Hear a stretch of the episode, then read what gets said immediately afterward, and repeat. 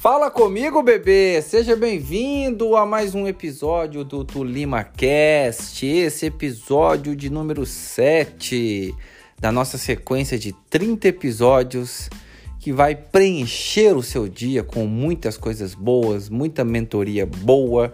E eu não sou coach, muito menos intelectual o suficiente para te dar dicas. Eu só tô te passando um pouco do meu podcast porque a pandemia veio e a gente tá sem o que fazer, querido. É verdade. Então, eu pensei com a minha cacholeta. Tô parado, tô em casa, e estou fazendo poucas coisas, então sobra um tempo para ler livros, muito tempo, né, aliás, ver mentorias pelo YouTube e o pouco e o ou muito que eu absorvo eu repasso aqui para vocês. Olha que coisa gostosa. Hoje vamos falar de saber perder.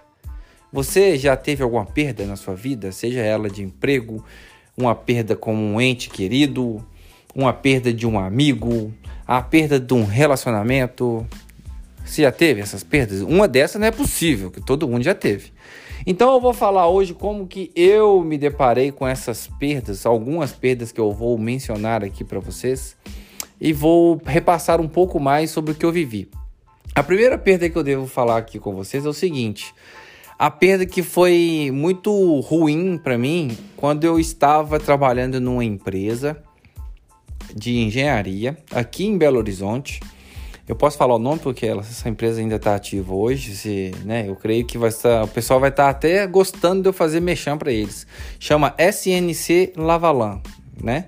E ela era terceirizada da empresa Vale do Rio Doce, uma mineradora muito famosa no mundo inteiro, até daquele episódio que teve Brumadinho, enfim.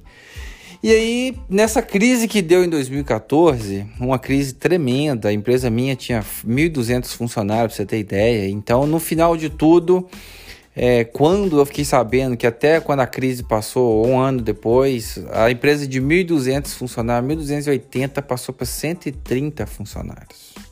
Então você imagina, uma empresa perder 90% do seu pessoal devido a uma crise enorme. Então era muita gente desempregada.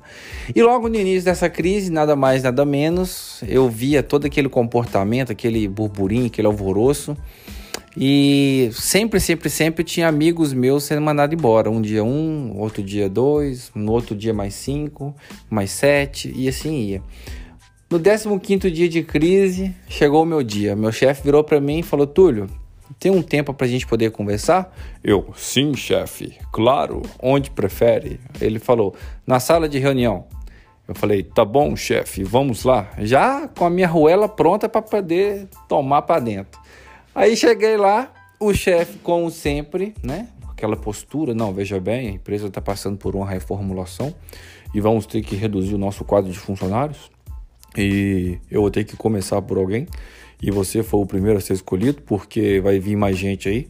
E ele estava com mais. Ele estava com mais umas quatro folhinhas na mão. Então no meu dia seria eu e mais três. Oi, gente, que época. Mas enfim, era, uma, era um dia muito ruim para mim. Aí ele recebia a notícia, né, que a empresa ia passar por uma redução de quatro funcionários. Voltei para mim, assinei a folhinha, né, porque tem que assinar na frente do chefe e tal, e ele tem que bater uma foto da folhinha também, eu assinando para comprovar que eu assinei aquela folhinha.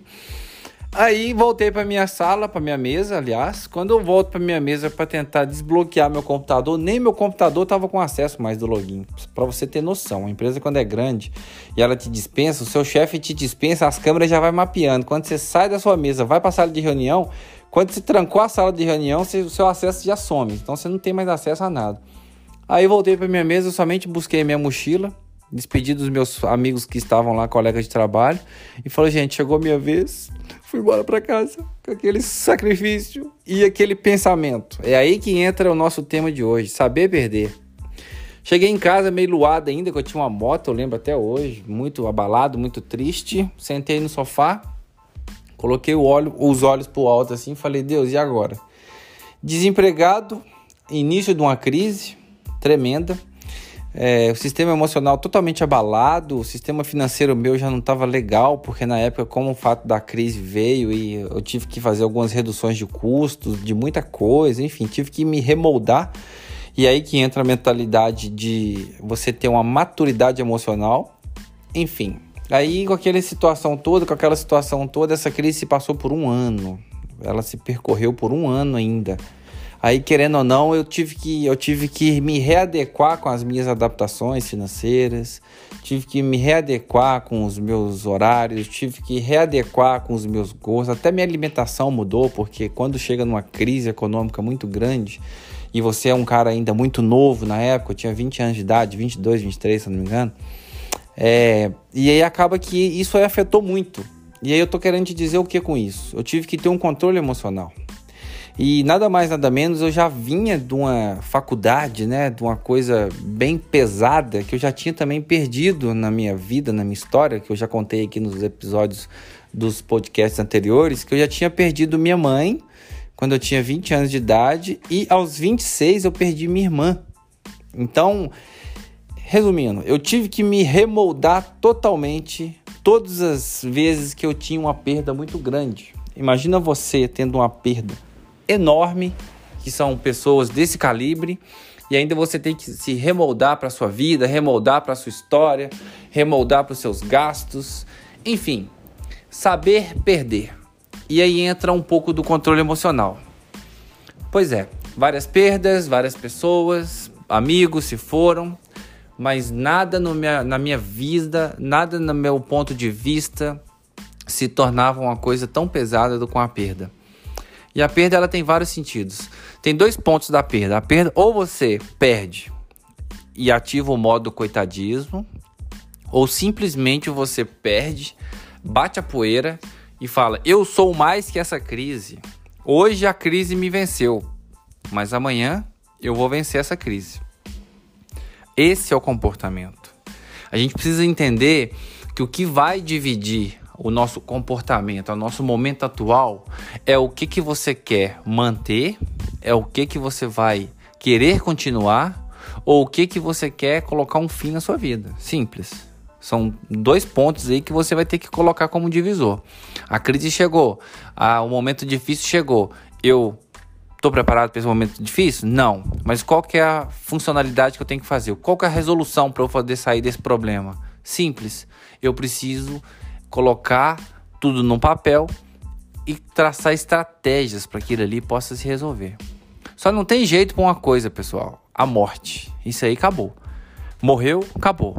O que fica são as lembranças de, de coisas que você vai ter que fazer, de lembranças de coisas que você vai ter que se remoldar para poder refazer a sua vida.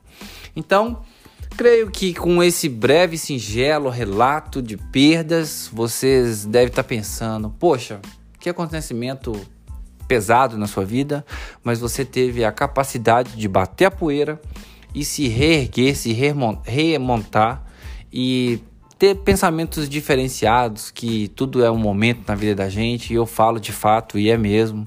Volto a falar, só não tem jeito para morte. Pro restante, tudo se dá um jeito. E eu deixo aqui para vocês essa palavra amiga, essa palavra de um pouco de conselho, de você buscar recursos ou alternativas no momento difícil e saber que tudo é um momento. Tudo é um momento que você está passando. O que vai distinguir esse momento é o que, que você vai fazer com esse momento. Viver eternamente no luto, bater a poeira e chacoalhar o, o, a roupa e ir para a guerra de novo, ou cruzar os braços e ficar parado. Eu deixo essa pergunta para vocês. Se vocês gostaram dessa desse áudio maravilhoso, desse podcast meu sensacional. Espero que vocês estejam gostando. Eu vou deixar aqui para vocês também meu, as minhas redes sociais, Túlio Lima Oficial no Instagram e no TikTok Túlio Lima Oficial também. Entre lá, me fala o que, que achou, o que, que sentiram, o que, que essa mentoria, o que, que essa palavra amiga serviu de alguma coisa para a vida de vocês. E até o próximo episódio com temas legais, com temas do cotidiano. E espero vocês até o próximo. Fiquem bem, fiquem com Deus e ótimo sábado, juízo, usem máscara e ótimo domingo para vocês. Um beijo!